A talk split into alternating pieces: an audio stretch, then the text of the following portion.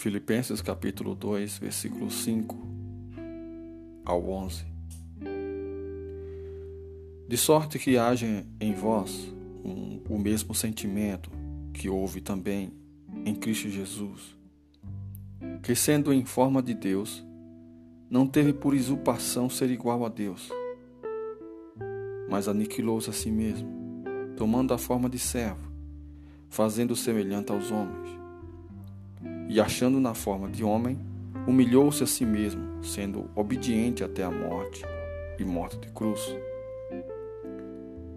Pelo que também Deus o exaltou soberanamente e lhe deu um nome, que está sobre todo nome para que ao nome de Jesus se dobre todo o joelho dos que estão nos céus e na terra e debaixo da terra.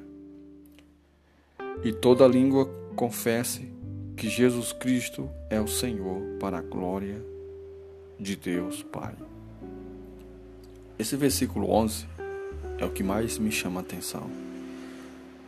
E toda língua confesse que Jesus Cristo é o Senhor para a glória de Deus Pai. Todas as nossas pregações, as nossas ministrações, tem que ter um endereço, tem que ter um objetivo.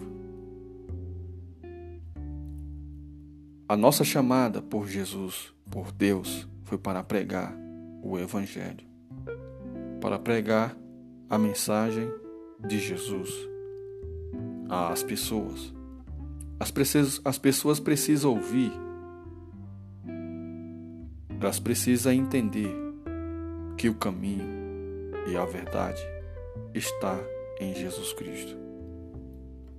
A oportunidade de salvação está em Jesus Cristo. E isto nós não podemos revogar.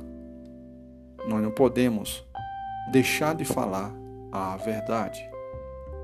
E a verdade é esta. E a verdade é esta que prossigamos a pregar o Evangelho a toda criatura.